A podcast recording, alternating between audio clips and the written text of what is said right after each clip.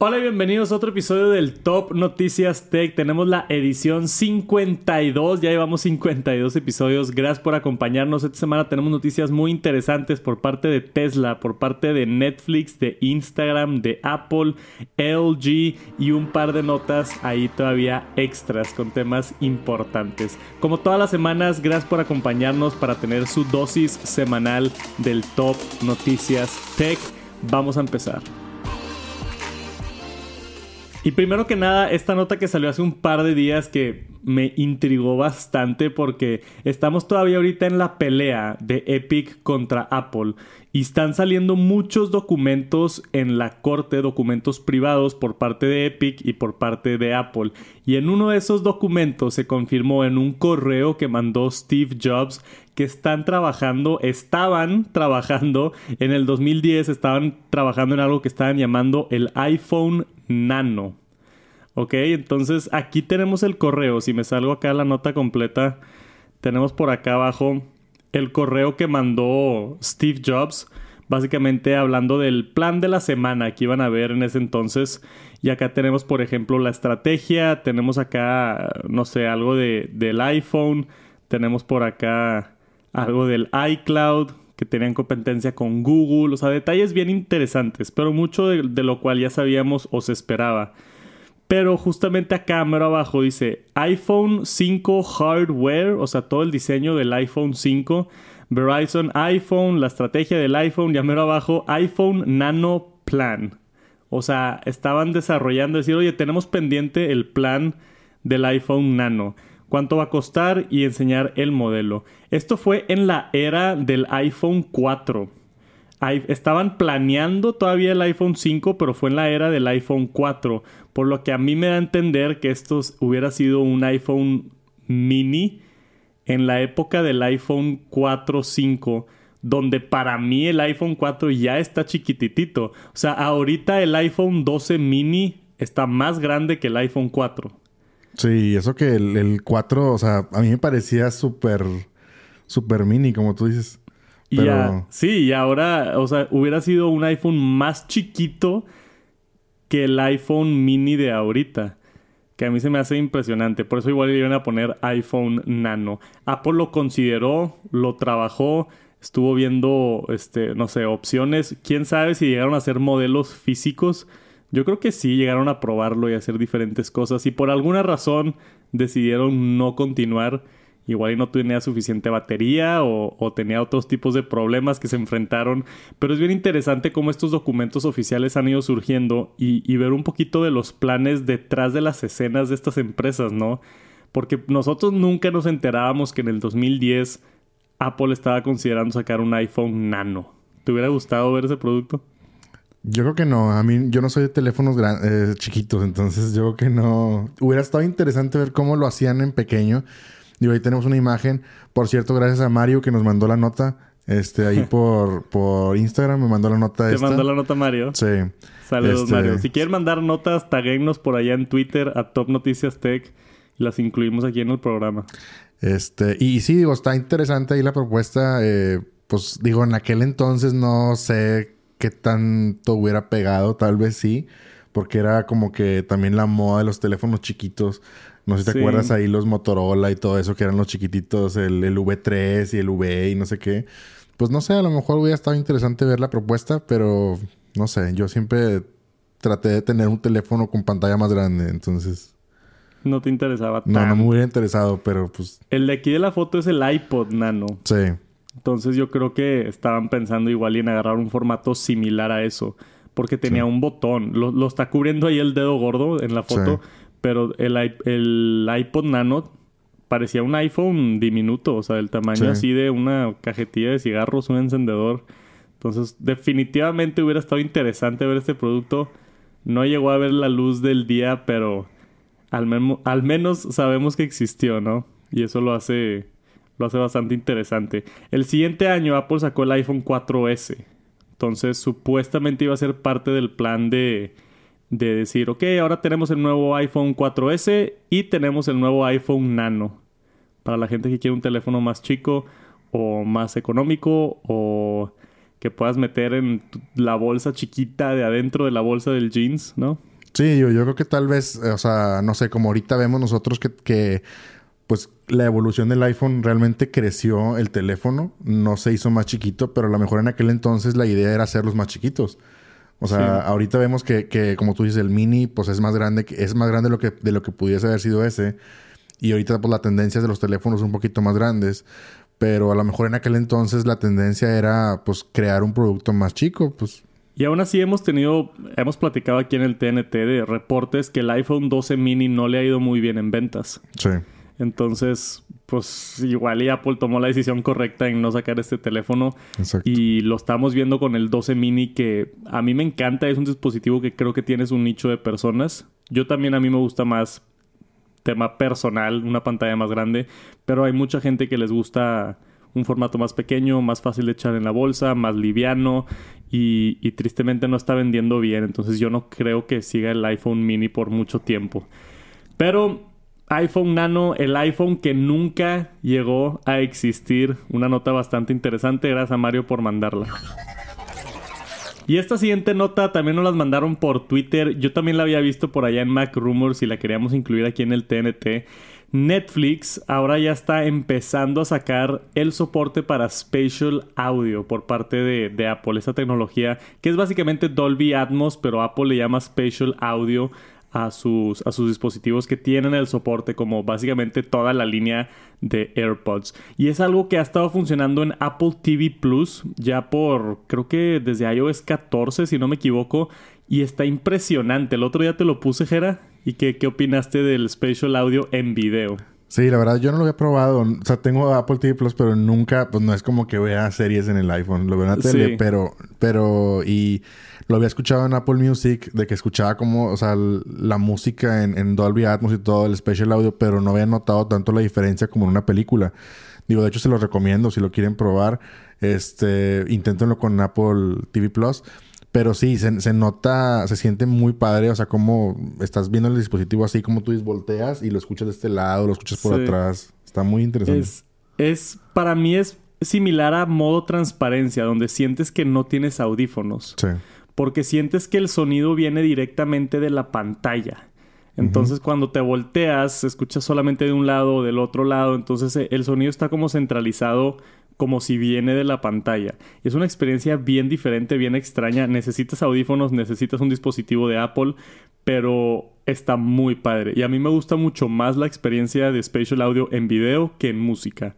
En música se escucha padre, se escucha diferente, de repente escuchas instrumentos por atrás, otras cositas, pero creo que la experiencia se siente más inmersiva en televisión, ¿no? Sí. Si estás viendo una película y hay gente platicando en un restaurante y como que los escuchas por los lados y cosas así, o sea, yo, yo me gusta más en, en, contenido audiovisual. Y ahora que Netflix está agregando esto, se me hace un paso para adelante para la adopción de ese tipo de tecnología de tener spatial audio en más dispositivos. Sí, la verdad está muy interesante. Vamos a ver qué, qué, sucede con esto. Sí, yo creo que es un golpe fuerte, yo creo que de, de Netflix, porque ahorita ninguna otra plataforma de streaming lo está haciendo, más que Apple, obviamente. Pero pues es como que un paso adelante, ¿no? O sea, creo que va, va bien y, pues vamos a ver qué sucede, vamos a probarlo. Sí, dice aquí que va a estar disponible para iPhone y iPad que estén corriendo iOS 14 y iOS 15 y están sacándolo gradualmente. Entonces puede que ya lo tengas, puede que no, pero lo están empezando a sacar y supuestamente en las siguientes semanas, un mesecito, ya todos deberían de, tener acceso a esto de, de Spatial Audio. Entonces Chequenlo, igual y ya lo tienen en Netflix. Y si no lo tienen, pruébenlo en el Apple TV. Prendan Spatial Audio en sus AirPods, si es que tienen unos por ahí. Y vean un pedazo de, contenido en Apple TV Plus. Se van a sorprender con lo diferente y lo padre que se escucha. Y esta siguiente nota es de Instagram. Anunció y vi a muchos creadores bien enojados que ahora el swipe up ya no va a existir. Después de múltiples y muchos años de tener el, hey, dale swipe up para irte a la liga. Yo mismo lo hago todos los días con, dale swipe up para irte al video de YouTube o dale swipe up para irte al podcast. Ya no va a existir el swipe up. Y yo me acuerdo, hace como un mes, a mí se me activó en mi Instagram esta opción de las calcamonías. de las calcomanías, de las, este, las stickers, donde ahora cuando tú pones una liga sale una sticker y va a decir tipo youtube.com y tú le picas esa sticker y ya te manda a la, a la página web en vez de hacerle el swipe up. Y yo lo probé y hasta me gustó.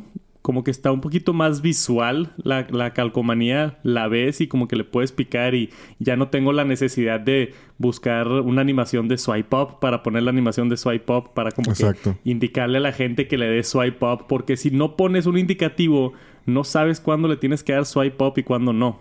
Sí, sí, es correcto. Entonces, para mí, yo creo que soy de las pocas personas, y hay veces que, que así voy contracorriente, ¿no? Porque todos están enojados y yo estoy de acuerdo. Sí. Yo estoy de acuerdo con este cambio. Igual y me cae hate por otra gente, no sé, pero yo como creador creo que visualmente para los usuarios de Instagram es mejor la calcomanía. Es un, es, es un indicativo más claro. Aparte te sale la liga a la que vas a ir. Antes era swipe up y no sabes ni a dónde vas. Exacto. Ahora dice youtube.com.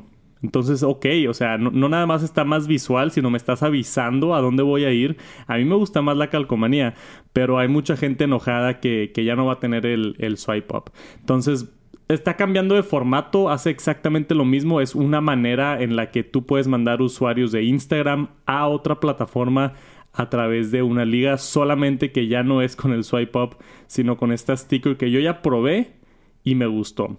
Esto va a empezar, ¿cuándo dice la fecha? Agosto 30. Agosto 30 ya va, ah, digo, como dije, yo ya lo probé, Instagram lo ha estado probando desde hace varios meses, pero agosto 30 es el día donde quitan por completo el swipe up y tenemos ya estas calcomanías. ¿Tienes alguna opinión, Jera? Pues lamentablemente todavía no tengo 10.000 seguidores para hacer el swipe up. Nece- necesitas 10.000 seguidores. sí, sí. Sí, En- cierto. Entonces, digo, no lo he probado ni, ni nada, pero yo creo que va a cambiar un poquito la modalidad, porque así como tú dices, siempre dices, o sea, en el story de que swipe up en la siguiente historia. Entonces, ahora, ¿qué vas a, qué vas a decir? No, ¿Link? pues da- dale clic aquí Dale al link. Sí. Ahora va a ser tipo, pícale aquí a la... no, na- nadie va a decir pícale a la calcomanía. Va a ser nada más Sí. de que aquí está el link. Aquí les dejo el el, sí, les dejo el link del video. Pero sí, ya, esa nomenclatura que has estado escuchando los últimos cinco años de dale swipe up, ya se acabó, ¿no? El, Ya el se acabó. fin de una era. Sí, es correcto. Pero pues digo, está bien, como tú dices, lo correcto es eso de que te diga dónde va, porque pues también le picas a un, o sea, tú antes le das el swipe up, no sabes a dónde ibas, podías ir a un, un correo, un, ¿cómo se llama? Una página phishing, caer en una estafa Claro. o algo, digo, pues podías eh, caer en, o sea, o entrar a contenido para adultos, no sé. Digo, mil y una cosas que podías entrar sin tu saber y ahorita mínimo ya el link pues te da una información, ¿no? Aquí está cómo se ve más o menos la interfase para la gente que está viendo el video de YouTube. Para los que están viendo el podcast, básicamente donde te metes a, a buscar, donde pones la ubicación, la mención, el hashtag, el quiz y las encuestas y eso, hay un nuevo botón acá que dice link. Le picas ese botón y ahora se va a poner con una calcomanía encima. Va a salir el icono este del link y va a decir ahí la página, ¿no? Por ejemplo, aquí dice littlelemon.com. Yo cuando lo hacía salía youtube.com. A pesar de que era un video específico, o sea, era youtube.com, diagonal, watch, diagonal, YF, puras cosas. Nada más salía el youtube.com. Entonces, a mí, como dije, puede que sea controversial porque a todos no les gusta, pero se vale tener una opinión diferente. y a mí me gusta, a mí me gusta más. No sé por qué, pero se me hace más claro, se me hace más eficiente, se me hace que va a tener hasta más clics que los swipe up. Pero sí, es para usuarios solamente de 10.000 seguidores para arriba. Entonces, si eres un creador de contenido, pues hay que subir contenido, echarle ganas para subir. Y después tenemos una nota que parece que tenemos una todas las semanas y me divierte mucho el hablar de lo potencial que pudiera llegar a tener o ser productos de Apple. Una patente, de estas patentes de Apple que se registran, que encuentran, que el 90% de las veces no llegan a verse, o se tardan 10 años, o, o simplemente nunca ven la luz de día. Pero como que es interesante platicar de ellas, ¿no? De, del que pudiera ser, o en qué están pensando los ingenieros de Apple al momento de, de meter estas patentes, ¿no? Porque la, fue la semana pasada que hablamos de la MacBook Pro con Apple Pencil, Sí. que es un concepto bien, bien interesante de cómo está implementado. Esto también es de la MacBook, entonces se ve que le están echando ganas para ver cómo innovan la MacBook, ¿no? Porque han salido muchas de estas patentes. Sí, sí. Apple está viendo como que, ¿qué hacemos para innovar acá en, en las MacBooks? Le ponemos un Apple Pencil, le ponemos un mouse, que es una tecla como lo que tenemos aquí. Este, ¿ent- ¿entendiste bien cómo funciona esto? La verdad no, no le veo una función porque, no sé, o sea, viene ahí como que, no sé, sacas una tecla y esa tecla se convierte en un mouse, por lo visto, pero pues un mini mouse, porque pues también una tecla pues es chica. Por mucho que la tecla sea especial o lo que sea, yo siento que a lo mejor es una, es como una idea de patente, pero no necesariamente una tecla como tal. O sea, a lo mejor es un, no sé, un, la esquina de la MacBook se quita y lo- se convierte en mouse, una cosa así. Yo creo que a lo mejor por ahí va la patente, ¿no? O sea, como que no necesariamente una tecla, sino que algo de la laptop se desprende, creo yo. Sí, muchas patentes, justo eso tienes razón. Muchas patentes tratan de esconder lo que en realidad Sí, quieren exacto. hacer Ajá. dentro de la patente. Entonces no te van a poner exactamente todo el plan del iPhone 2026. Exacto. sino te lo van a poner de tal manera que, oye, estoy patentando la tecnología, pero mi producto no se va a acabar viendo así. Entonces, estos dibujos, yo siempre digo con, con temas de las patentes, no se va a acabar viendo así. Pero es interesante ver el, esto de una pieza que es removible Sí. y que puede ser utilizada como otra función, así como lo que vimos con el Apple Pencil. Entonces, para mí, otra vez, Apple con, con partes que se mueven y partes mecánicas se me hace extraño, se me hace raro, pero se me hace bien interesante. Y si es que llegan a hacer algo así, pudiera, pudiera estar interesante. Otra cosa que yo noté, dice aquí que, que es el MacBook, pero no se ve que tiene un estilo de trackpad. Entonces, igual y no es, igual y es un teclado del iPad, por ejemplo, o algo más, un poquito más compacto donde no tienes, porque no le veo mucha necesidad a utilizar un mouse si ya tienes el trackpad. Sí. Digo, también a lo mejor aquí estamos viendo, no sé, en la imagen, si lo ves así, a lo mejor es, es como si fuera el, no sé, tu teclado del iMac, güey. O sea, pudiera ser algo así que, como tú dices, que esconden la patente de que MacBook y todo el mundo pensando de que la MacBook y el trackpad, ¿dónde está? Y cómo se va a ver y no sé qué. Y a lo mejor es nada más una idea de un teclado, o sea, de un teclado inalámbrico con un mouse. Sí. Pero pues está como tú dices, está escondido. O sea, yo creo que también pudiera ser algo así. O, o a lo mejor una MacBook súper chiquita que no tenga trackpad. O sea, Sí, que... dice aquí que es, o sea, en el artículo explica que es redundante tener una computadora con un mouse donde ya tienes un trackpad incluido. Sí. Pero que la patente explica que también pudiera ser un accesorio extra como para diseño gráfico o otras cosas que se hacen mejor con mouse que con trackpad. Entonces igual ya le da la opción a los clientes de puedes tener trackpad y mouse y el mouse está integrado también a la laptop, así como el trackpad está integrado a la laptop. Porque ahorita si tú quieres conectar un mouse a tu laptop, pues ponle un cable de USB o ponle un- uno de esos receptores de USB y utilizas el mouse externo de la laptop. Entonces igual y esto es simplemente una patente para decir, ¿sabes qué? Ahora, ahora tenemos trackpad incluido en la MacBook y también tenemos mouse incluido en la MacBook y puedes usar uno o el otro, que definitivamente también estaría interesante. Sí. Sí, vamos a ver qué pasa. Digo, si se llega a concretar algo de esto o nada más es una sí, idea. sí, sí. O sea, yo creo que están trabajando en las MacBooks del 2025 y apenas Sí. estamos viendo estas patentes, pero están pasando cosas locas, ¿no? Apple Pencil con MacBook y mouse integrado en el teclado y cosas así bien bañadas. A mí me interesa y me gusta futurear, aunque sé que falta mucho tiempo para ver esto. Se me hace bien interesante la conversación de hacia dónde están llegando estos productos y qué tanto les están haciendo para, para innovar, para cambiar, para mejorar la experiencia del usuario. Y ahora vamos a hablar de WhatsApp. Hemos estado hablando de muchas aplicaciones el día de hoy. Netflix, Instagram y ahora WhatsApp. WhatsApp tiene algo que se llama WhatsApp Pay. Así como Apple Pay o Samsung Pay. WhatsApp tiene su propio método de pago y está empezando a hacer pruebas con un nuevo botón de shortcut. Por ahorita, WhatsApp Pay solamente está funcionando en Brasil y India. pero se espera que en los próximos meses se empiece a, desarrollar un poquito más en otros países. Incluso encontré un artículo que menciona la posibilidad de que llegue a México a finales de este año, que estuviera interesante. Tener más métodos o más formas de pago sería bueno. Y en un país como México, que todo mundo usa WhatsApp, imagínate llegar a la facilidad de, hey, págame los 40 pesos de la coca y las papas. Sí. Y pones ahí 40 pesos, le picas un botón y ya.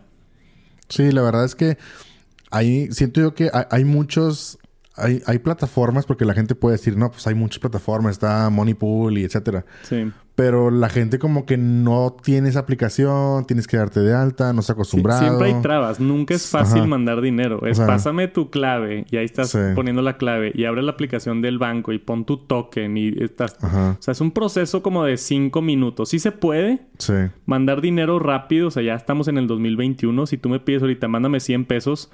Si me das cinco minutos, te, te hago llegar los, los 100 pesos. ¿Estás de Sí. acuerdo? Me Sí. tengo que meter a mi aplicación de banco, este, registrarme, abrir, registrarte a ti o hacer una transferencia rápida, pedirte la clave, poner el banco, este, mandarlo, se tarda un par de minutitos. Pero llegar al, al instantáneo de, oye, Sí. pásame 100 bolas y me meto a mi WhatsApp, pum, busco Jera, le pico send y ya. Sí, sobre todo que, que la mayoría de la gente tiene WhatsApp. O sea, eso es lo padre que dices tú. Es una fiesta y no es como que, ah, oye, hay que hacer la cooperacha para la carne asada. Ajá. O sea, pues no tienes que de que, a ver, vamos a hacer un money pool, dense de alta, el que no tenga la cuenta, abre una cuenta y todo. O sea, todo el mundo tiene WhatsApp. Entonces nada más es de que, pues desde ahí, o sea, mándenme todos 100 pesos o lo que sea y listo. Se me hace, digo, ojalá llegue a México, se me hace algo padre porque es algo muy rápido de compartir dinero y no traer efectivo.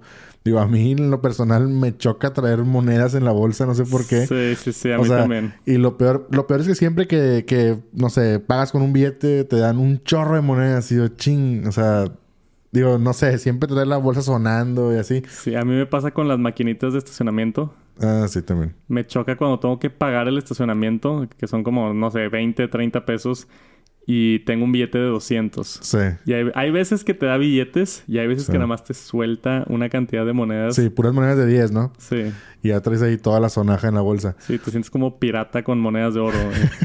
sí. Tenemos acá cómo se ve la, la interfase. Este nuevo botón va a existir justamente aquí al lado de la cámara y el micrófono. Entonces va a estar bien accesible. Sí. O sea, así como mandas una foto rápido por WhatsApp, así de rápido le picas al botón y, y mandas una cantidad de dinero. Claro que tienes que dar de alta pues tu tarjeta de Ajá. débito o tu cuenta bancaria o algo, registrarlo similar a como registras una tarjeta, por ejemplo, en Apple Pay. Ya que esté ahí, no sé cómo funciona, no tengo la información sobre si hay comisiones o no, o, o la comisión la paga el banco o no hay, o no estoy seguro sobre ese tema, no, no tenemos mucha información en este momento. Seguramente algo tienen que hacer, ¿no? De, de- de qué manera gana dinero WhatsApp. Sí, yo creo que de alguna manera tiene que haber una transacción ahí que, como tú dices, un fee que cobre o a lo mejor, no sé, yo me imagino que también puedas recargar. O sea, que tipo, no sé, compras tarjetas de WhatsApp y recargas así como recargas, este, no sé, en Apple, por ejemplo, que compras las tarjetas de Apple, recargas tu cuenta y con eso puedes pagar. Obviamente es más lento porque no dejas de ir a la, a la tienda, comprar tarjetas, dar de alta. Lo más fácil sería a través de una tarjeta de débito o crédito. Claro. Pero yo creo que sí, tiene que haber un fee, yo digo, o un, bar- un banco de intermediario como lo es en, en Apple, que, que está un banco intermediario y cobra su fee. Porque así Sí, como que sea que- gratis totalmente, pues no sé. O sea, a mí se me hace extraño porque, por ejemplo, Apple Pay, tú no pagas nada por Apple Pay. A ti no te Sí. cuesta ni un centavo utilizar Apple Pay. Tú agregas tu tarjeta, vas al Oxxo o al 7-Eleven y te compras una coca, pagas con Apple Pay y la coca te cuesta lo mismo. O sea, para, Sí. el- para tú, el usuario, utilizar Apple Pay o Samsung Pay o BBVA Wallet o lo que sea que utilices de método sin contacto, no te cuesta nada adicional. Lo que hacen estas empresas es le cobran al establecimiento por aceptar ese método de pago. Entonces, si yo soy 7-Eleven o si yo tengo mi, mi tiendita de tacos y yo quiero aceptar Apple Pay, Sí. al momento de yo, yo poner la terminal, ahí se me va a cobrar un 2, 3%, no sé cuánto es. Que al igual lo hace Mastercard y al igual lo hace Visa y todas las otras.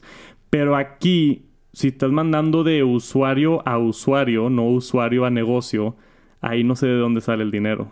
Y es lo que se me hace Sí. interesante. O sea, si yo, si yo uso WhatsApp Pay y te mando un WhatsApp con 100 pesos, ¿te llegarán los 100 pesos o igual y te llegan 99 pesos? Sí, está, está raro porque, por ejemplo, en, en pues si usas PayPal, Moneypool sí cobra una comisión. Moneypool cobra, porque cuando tú mandas dinero, te lo saca de tu tarjeta de crédito y te cobra una comisión. sí. El que recibe lo recibe todo, sí. Pero el, Sí. Que, el que manda es el que paga. El que manda es el que paga una comisión. Sí. Sí, pues igual es algo similar, ¿no? De que, oye, ¿quieres mandar 100 pesos? Tienes que pagar 102. Sí. Puede que sea de esa manera. Vamos a ver, no tenemos los detalles, estamos nada más especulando, pero ya está funcionando esto en Brasil, ya está funcionando esto en India y este nuevo botón de shortcut que van a poner justamente ahí al lado del texto, al lado de la cámara, ya está saliendo en el último update de WhatsApp. Vamos a ver qué sucede. Por lo pronto les interesaría tener WhatsApp Pay. Déjenme un comentario por ahí abajo y le entramos a la conversación.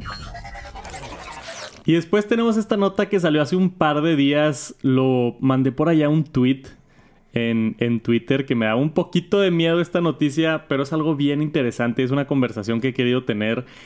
Tesla anunció en su día de inteligencia artificial muchísima tecnología bien interesante para detectar carros y detectar objetos y tienen ahora un nuevo procesador que están haciendo ellos propietario que tiene un poder increíble y muchas cosas bien interesantes, pero al final del día lo que llegó a todos los medios, lo que sonó muchísimo fue esto, el robot que está realizando Tesla, este lo están llamando el Humanoid Robot, Tesla Bot se llama pero es, es, un robot en un cuerpo humano que anunció Tesla que está trabajando en él. No estaba funcionando todavía ni nada, simplemente parecía un maniquí ahí en el escenario. Yo dije, donde se mueva esto, sí me voy a traumar, ¿no? Sí. Que levante el brazo y salude o algo, ahí sí me hubiera traumado, Sí. pero se quedó estático. Entonces fue, fue nada más como un concepto. Anunció Elon Musk que están agarrando toda la tecnología de Tesla y la están metiendo en un en un robot humanoide. ¿Y por qué Tesla? Si Tesla es una empresa de carros, dijo Elon Musk eh, ahí en la presentación que ellos no son una empresa de carros, que ellos son una empresa de robots. Que todos los carros Tesla son básicamente robots inteligentes en ruedas. Que si lo ves desde ese punto de vista, sí tiene sentido. O sea, es, es un no sé, es un algo inteligente que tiene cámaras y sensores y detecta y se mueve a, a como está diseñado o programado. Entonces, meter esos sensores, meter esas cámaras en un robot humanoide pudiera estar bien interesante. ¿Cuál fue tu primera impresión, Gera, de, de ver esto, de ver las fotografías? Pues yo al verlo, lo primero que pensé fue la película de Will Smith, la de iRobot. Ah, sí, todos pensamos en eso, yo también. Eso fue lo primero que pensé y, Sí. y dije, wow, o sea, como tú dices, pues sí, tienes razón. O sea, Tesla como tal, pues puede presentarse como una, como una empresa de, pues de robots, como tal. O sea, entonces no está fuera de su, de su línea de, de, pues de productos. Pero sí, pues está interesante. O sea, qué viene en el futuro, qué puede hacer, este, qué tareas, o sea, si lo están pensando para, pues como en la película, ¿no? Como iRobot, que es como que te ayuda en las, la- en las labores de la casa, en Sí. lo, no sé, cosas peligrosas. Dice, o sea, Elon Musk dijo que el robot específicamente es para hacer tareas repetitivas, aburridas y peligrosas. Que no deberías de estar haciendo tú. Repetitivas como, no sé, vas al súper una vez a la semana. Entonces el robot va a ir al súper y te compra el súper y regresa. Eh, repetitivas, peligrosas, pudiera ser, oye, tienes que mover una caja muy pesada o tienes que, no sé, se atoró el gato en el árbol o no sé, cosas así Sí, de sí. que igual y te puede ayudar el robot que pudieras hacer tú, pero te lo quieres evitar porque tiene algo de peligro. Y cosas aburridas, entonces igual y, no sé, doblar la ropa, Ajá, cortar el césped, así. cortar el césped, hacer diferentes tareas de, de la casa. Este, mandas al, al Tesla Bot a recoger a tus hijos de la escuela. Imagínate. Híjole, ¿Lo qué confiarías? miedo. No, no creo. ¿Le tendrías la confianza? No, no, no. No sé. Digo, está- Imagínate, el- en unos 10 años el Tesla Bot se sube al tu Tesla. El Tesla se maneja solo a la escuela. Se baja el Sí. robot. Y llega el robot de que... Hijos de Jera... Qué loco. O sea, digo, yo creo que ahorita no estamos listos todavía mentalmente para Sí, ver no, eso. para o nada. sea, Y nuestros hijos tal vez. Hay algo que me asustó a mí mucho en la presentación que dice Elon Musk de que diseñamos el robot para que mida 5,8 que son pies. No sé cuánto eso es en metros. Creo que es como 1,60. A ver si puedes hacer la a ver. conversión de 5,8 a metros. Y mide 125 pounds. Que tampoco sé cuánto es en kilos. Me choca que los gringos usan puras cosas bien extrañas, güey. En todo el mundo usan centímetros y nada más en Estados Unidos usan pies. Pues la, la altura son 172 centímetros. 172, ok. Más o menos el promedio es- de un mexicano porque somos chaparros acá. Sí. Y el peso, pues bueno, dice 56 kilos. 56 kilos. Entonces es un robot que mide 1,70 y de 56 kilos. Y Elon Musk dice que lo diseñaron de esta manera para que fácilmente tú puedas, este, usan la palabra overpower, o sea, que tú puedas tener el control físico de este robot. Entonces, el hecho de que nada más está haciendo ese anuncio a mí me asusta un poquito, de que en qué situación tendría que tumbar a este robot o Sí. tendría que agarrar a este robot, ¿no?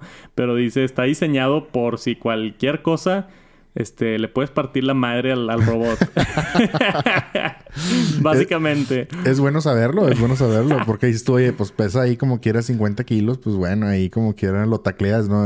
O sea, es un humano un poquito más chiquito, más liviano, este, y, y lo puedes controlar físicamente si es que se llega a necesitar. Camina 5 millas por hora, que son como unos 10 kilómetros por hora, que tampoco es muy rápido, eso es lo máximo que puede llegar a, a- en cuanto a velocidad, y puede cargar 45 pounds, que tampoco sé cuánto es, pero ha de ser un, un, no sé, unos 10 kilillos por ahí. Si es como un tercio del otro, eran 50, son como unos entre 20, 10, 20 kilos. Sí. Entonces sí tiene capacidad para cargar, no sé, unas, unas cajas pesaditas o algo. Esto, por supuesto, que es solamente un concepto y un anuncio. Es un compromiso por parte de Tesla y Elon Musk para realizar la producción de este robot. Dicen ellos que el siguiente año van a tener un concepto, ya, ya un prototipo hecho, pero yo no les creo nada. O sea, Tesla siempre dice... De hecho, ya debió haber salido el Cybertruck y lo atrasaron otro año. Entonces, Tesla siempre dice fechas que no llegan. Entonces, yo no esperaría esto al menos en un par de años. Pero si ya lo anunciaron, es porque neta sí lo van a hacer. O sea, Sí, yo no, sí, yo sí creo que lo van a hacer y va a estar bien interesante ver esto. Me eché el video ahorita de Marques Brownlee, donde habla del robot de Tesla. Y él tiene un concepto bien interesante donde dice, no necesitamos un robot humanoide. Si ya tenemos robots que hacen tareas específicas, mejor. Entonces dice el ejemplo de, oye, hay mucha gente que ya tiene un rum- una rumba en su casa que se dedica a barrer la casa y lo Sí. hace muy bien y lo hace muy eficiente. Ahora, si tienes este robot y ¿cómo va a barrer? ¿Va a agarrar una escoba y va a Sí. barrer? Lo va a hacer peor que la rumba. Exacto. Entonces, eh, su argumento es de no necesitamos un robot humanoide, necesitamos robots específicamente que hagan diferentes acciones. El Tesla es un robot que se maneja solo. No hay un humanoide ahí agarrando la llanta manejándolo. Tus cortinas inteligentes tienen un motor y es un robot pequeño que bajan las cortinas. No va caminando el robot de Tesla y baja las cortinas. ¿Sí, Sí, me explico? exacto. Entonces, el, el- su argumento es, es no debería de tener la forma de un humano si hay formas más eficientes, más pequeñas, que hacen tareas específicas para, para hacerlo, ¿no? Hay, hay robots que cocinan y no se ven como humanos, igual y nada más un brazo que se está moviendo y haciendo cosas, ¿no? Entonces, este sueño de tener un robot humanoide también está un poquito como, no sé, glorificado el tener un humano, o sea, un robot en tu casa ayudándote a limpiar o a cocinar. Como Sí. que así es como nos, nos vemos el futuro, pero quizá no sea lo más eficiente. Vamos a ver lo que, lo que suceda. ¿Tú estás de acuerdo con eso o no?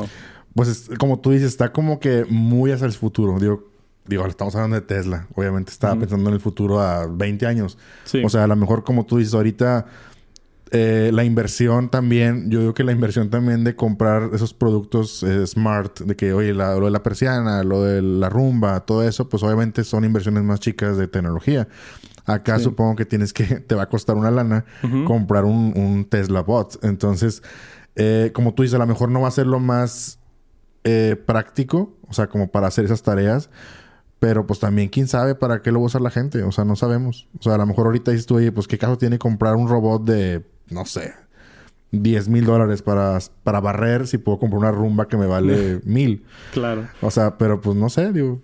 Está, está como, como tú dices, está, está muy adelantado. Está muy está adelantado. muy adelantado. O sea, el ejemplo que dan ellos es, y lo dieron varias veces, es ir a comprar el súper. O sea, que el robot abra la puerta de tu casa, salga caminando, vaya al Blade TV, agarre la fruta, pague y regrese a tu casa. Sí, pues no o sea, Imagínate los sensores que se requieren para llegar a poder hacer eso. A mí se me hace loquísimo, o sea, si, si es que llega a hacer eso. Y no hay, no hay una rumba que te haga eso. O sea, sí hay ciertas tareas que pudieran ser específicamente de un robot humanoide que pueda caminar y trasvesar un mundo que está diseñado para humanos. Sí. No, porque la rumba se atora en el tapete. Entonces, ese es el otro lado de la moneda. Donde en un mundo diseñado para humanos, quizás sea más eficiente tener un, un robot humanoide que pueda pisar la alfombra y no quedarse atorado, que pueda abrir una puerta y salir, que pueda hacer este tipo de funciones que son requeridas o que son necesarias para, para un humano. Entonces es, una conversación bien interesante. Yo estoy emocionado por ver hacia, hacia dónde nos lleva esto del, del Tesla Bot, pero por ahorita Faltan muchos años. Si hay alguna actualización de esto o si tenemos alguna otra empresa. Yo he visto varios de estos robots cuando fui a CES.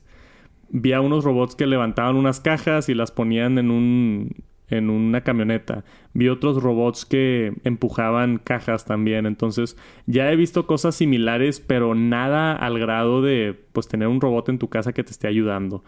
Que como dije, todavía faltan un, un par de años, pero Vamos a ver qué sucede y por supuesto que los mantenemos al tanto en el TNT. Y tenemos información de la cadena de suministro por allá en China. Apple le acaba de pedir a LG que haga el doble de producción de pantallas OLED. Yo, por ahorita, lo único que utiliza pantallas OLED es el iPhone y el Apple Watch.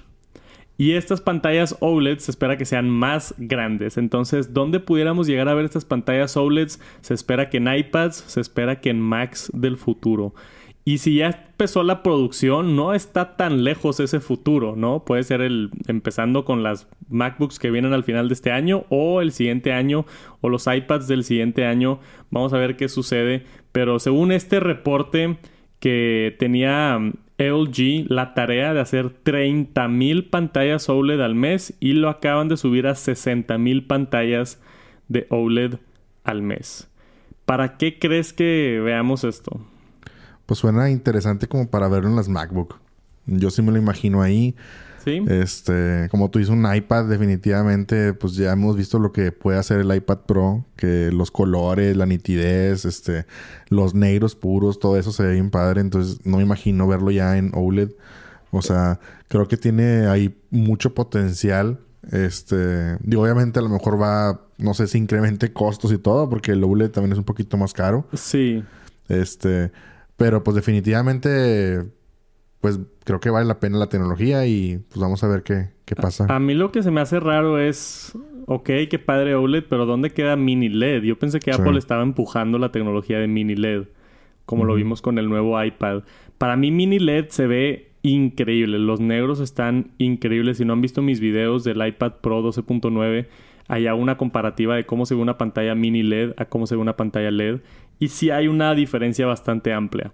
Tiene sus problemas, el mini LED tiene algo de blooming cuando hay, está completamente negro y tiene aspectos blancos en la pantalla, pero no sé en dónde entrará. A mí se me hace raro por parte de Apple decir, oye, tenemos esta tecnología nueva, mini LED, y luego el siguiente año, mejor OLED. Como que está medio raro, ¿no? Llevan 10 años haciendo pantallas IPS LED y ahora de la nada cambiar a, a mini LED un año y el siguiente volver a cambiar a OLED o separar la línea de productos en diferentes tecnologías, no sé. Pero el hecho de que le están pidiendo más pantallas OLED es que se vienen más pantallas con productos digo, más productos con pantallas OLED al, al mercado por parte de Apple. Yo creo que van a venir en Macs y en iPads. Se supone, y hubo un reporte de, creo que fue Kuo Ming Chi, que dijo en el 2023 sale el primer iPad con pantalla OLED. Entonces todavía falta, según esto, para, para llegar a verlo, pero viene. Vienen más productos con OLED por parte de Apple y yo estoy emocionado por cambiar esta tecnología de pantalla que está increíble. Y tenemos a Bose por acá en el Top Noticias Tech. Bose, la empresa que hace bocinas y audífonos, que para mí por muchos años fue como el estándar de calidad en cuanto a, a sonido, ¿no? Todo era así como Bose es lo mejor que hay. Últimamente han salido otras empresas con buenos productos de audio incluyendo Apple con los AirPods Max. Por ejemplo, Sony los últimos años la ha estado rompiendo con sus productos de, audio. Tenemos otras empresas como Sonos haciendo bocinas muy buenas.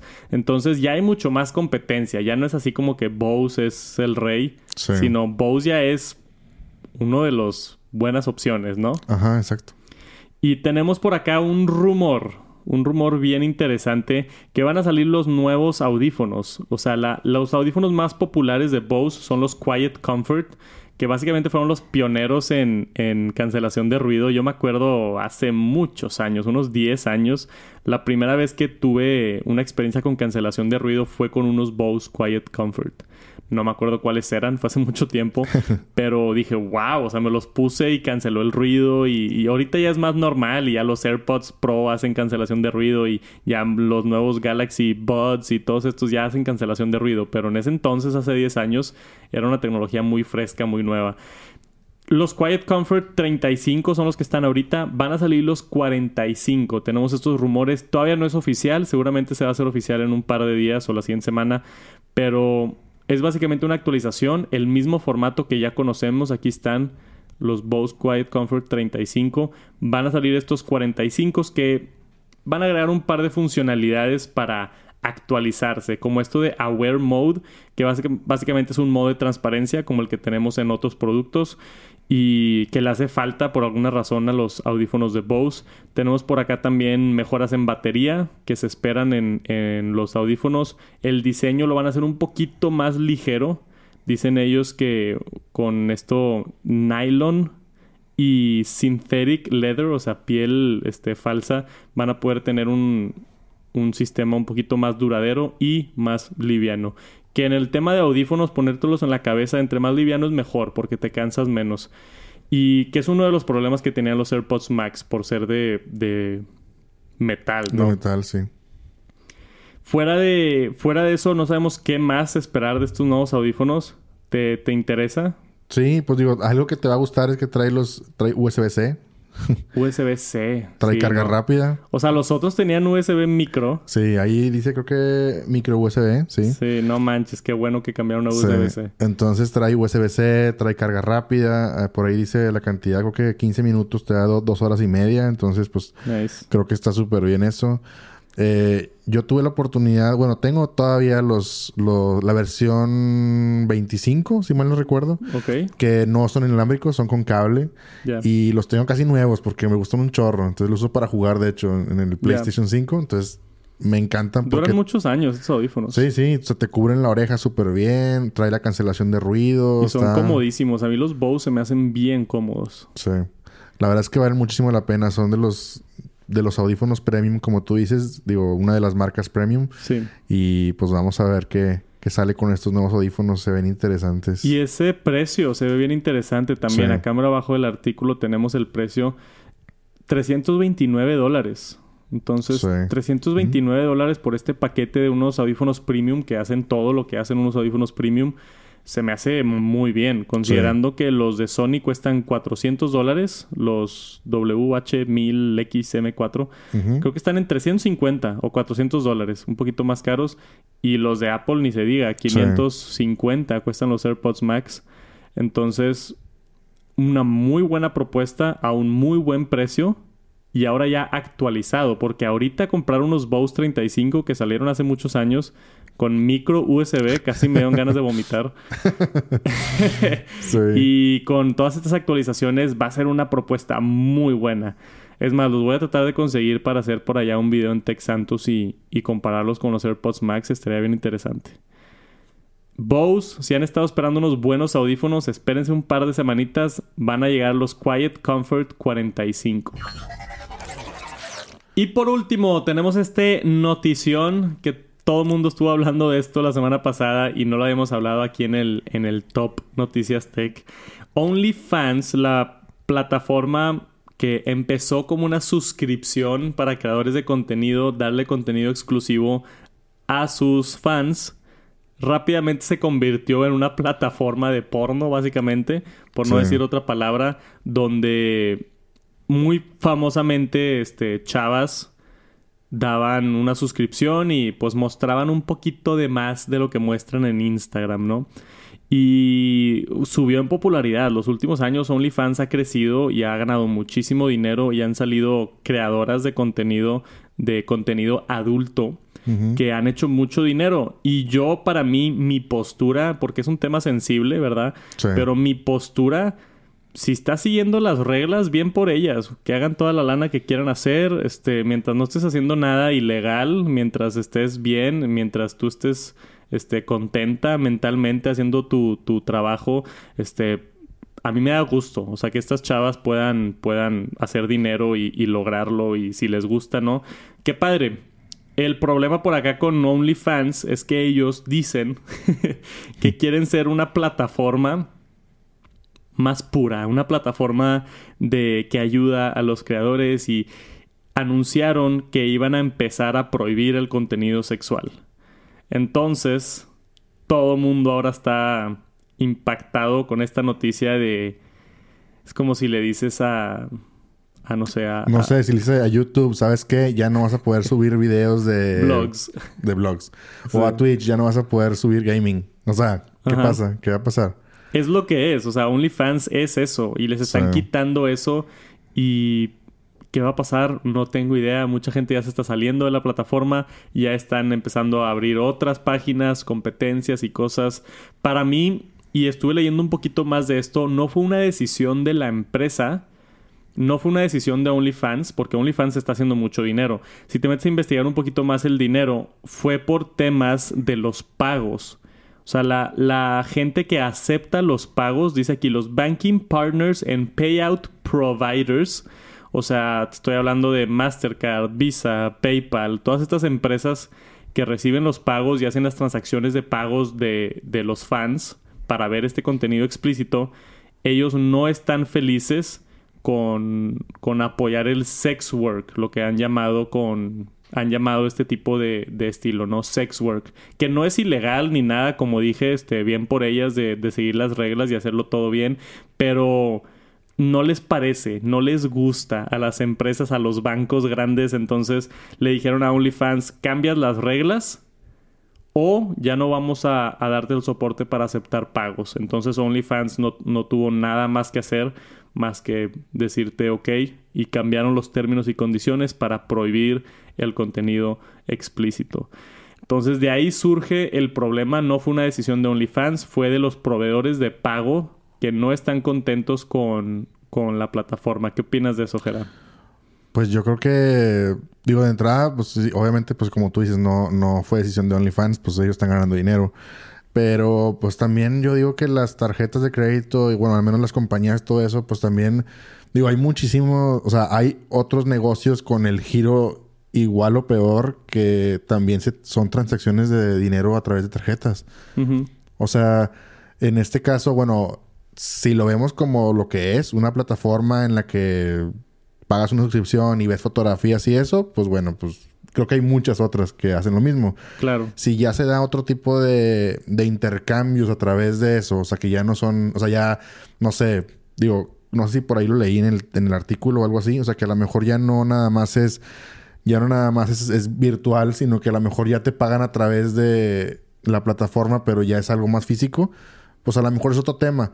Pero yo como quiera no es algo que no se... O sea, vayan. o sea, no lo pueden evitar de alguna manera. O sea, se puede hacer de muchas formas. Entonces... Sí, es, Y es un tema sensible. O sea, es un tema donde me encantaría tener la opinión aquí de una mujer. Este... Porque también nosotros estamos de, de una perspectiva acá Sí, pues es completamente hombre, ¿no? O sea, me encantaría tener aquí una mujer que me diga qué opina ella o así. O si están viendo este video en YouTube o algo, me encantaría que dejen un comentario. Este, pero de, de mi perspectiva, pues... O, o sea, vemos aquí en el artículo, dice Deja Vu. Lo mismo pasó con Patreon y yo me acuerdo de Sí, eso. sí. Yo me Yo me acuerdo también de acuerdo de cuando pasó eso en Patreon y fue que, que simplemente un día Patreon dijo, oye, cambiaron los términos y condiciones y ya no podemos tener contenido explícito. Ha pasado con YouTube también, en otro tema, con el tema de los niños, que YouTube un día dijo, oye, ya no podemos poner anuncios para videos de niños. Y cambió la plataforma y, y ni modo, y ahora te adaptas a la plataforma nueva o te vas, ¿no? Sí. Hemos visto esto muchas veces. Eh, con TikTok también ha cambiado las reglas varias veces y así. Entonces, Patreon salió adelante y como que ya se estableció como una plataforma para apoyar a creadores y muchos podcasts y, y le va bien a Patreon. Pero yo creo que OnlyFans, por la popularidad que tenía de ser explícitamente contenido explícito, Sí. valga la redundancia, este, yo no creo que se recupere de esto, la verdad. Sí, o sea, no. yo, yo creo que, que OnlyFans va, igual y tiene por ahí varias cosas o, o no sé, o, o hay, hay gente, por ejemplo, yo vi una chava en Twitter que dice que específicamente banearon el contenido, o sea, muy sexual, o sea, actos sexuales y, y desnudez, no sé, muy gráfica, pero que todavía pueden subir fotos en bikini o fotos topless y que eso está bien. Ok.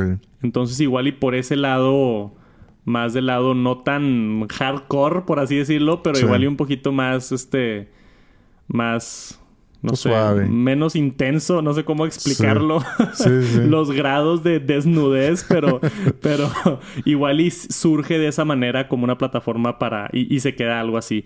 Pero no, no sé, o sea, es un tema bien complicado, bien interesante y, y la culpa es también, pues, de estos proveedores de pago. Yo vi mucha gente también diciendo, oye, pues, no sé, acepta criptomonedas. O igual y para eso sirven las criptomonedas.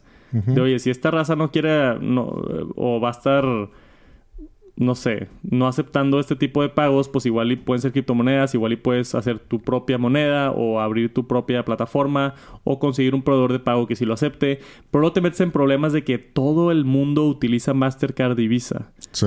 Entonces vas a perderte de una clientela enorme. O sea, ellos son los, los que están ahí en la puerta. Si Visa y Mastercard y PayPal no te aceptan, está, vas a perder muchos clientes, ¿no? Sí, pues vamos a ver qué... Digo, es, es un... Digo, tal vez puede ser un parteaguas para... Como tú dices, para los métodos de pago. Porque también es como... Hasta cierto punto, no un monopolio. Pero sí es como que... Como tú dices, o sea... De ellos depende... Claro. O sea, prácticamente la vida de un... Pues de una empresa en este caso. Porque pues para ellos ya... Si ellos dicen no te voy a dejar que pagues y que la gente pague con, con mi servicio, pues ya valió. O sea, no hay otra manera. Sí. E- El problema es que estas empresas, estos bancos grandes, no están de acuerdo con el contenido de adultos. Sí. No están de acuerdo. Y ahí es donde yo, cada quien tiene su opinión, otra vez se vale Sí. estar en desacuerdo. Mi opinión es que, que mientras no sea contenido ilegal, o, o sea, mientras sea contenido de adultos con De adultos para adultos. consenso y, y feliz y todo, y de adultos para adultos, y se protejan los niños y tenga sus limitaciones. Y, o sea, mientras esté bien hecho, al acorde a la ley, para Sí. mí no tiene ningún problema que existe este tipo de contenido adulto y el que lo quiera disfrutar que lo pague y el que no, que no lo pague. Este, yo no tengo problema con que exista. Las bancos grandes tienen problema con que exista. Entonces ahí está esa guerra de lo que llaman sex workers o lo que llaman creadores de contenido de a- contenido adulto. Creadores de contenido adulto. Sí. Este está esta guerra ahorita y OnlyFans fue el último en, en caer a la, a la presión. Vamos a ver qué sucede en este tema bien, bien, bien interesante. ¿Tienes algo que agregar? No, creo que ya está todo dicho, todo comentado. Todo dicho, todo comentado. Y como siempre, les traemos actualizaciones si es que llega a, a surgir más información sobre esto. Y si le quieren entrar a la conversación, ahí están los comentarios abajo. Res- respeto y, y Sí. siempre digo con temas sensibles, ¿no? Porque Sí. digo, yo, yo soy de la idea que cada quien puede tener su opinión y, no pasa nada. Sí. Este, y puedes estar en desacuerdo y decir, oye, yo opino que, que no estás mal porque a mí me gusta más esta manera y se vale. Pero luego hay comentarios donde agresivos, ¿no? De que, ¿qué te pasa? ¿Cómo puede ser? ¿Cómo piensas eso? Y salen las maldiciones y empieza lo agresivo y eso es lo que no me gusta. Entonces se vale estar en desacuerdo, pero cuídense en los comentarios y háblense amablemente. Por ahorita es todo. Pero eso es todo por este episodio del Top Noticias Tech. Gracias por acompañarnos en el TNT 52. Como siempre, si quieren apoyar el canal, quieren apoyar el proyecto, nos ayuda mucho que dejen una reseña si están por allá en Spotify o en Apple Podcast píquenle ahí a las estrellitas, dejen una reseña, todo ayuda. Si están por acá en YouTube, suscríbanse, prendan la campanita, likes, comentarios, todo ayuda a crecer el proyecto. Muchísimas gracias por acompañarnos en otra semana y nos vemos la próxima semana con más noticias de tecnología. Por cierto, si quieren mandar notas, Twitter, arroba Top Tech taguennos y mándenos ahí artículos de tecnología y los consideramos también para incluir en el show. Nos vemos la próxima semana. Gera, diles adiós. Adiós, gracias a todos por acompañarnos. y nos vemos la próxima semana. Peace.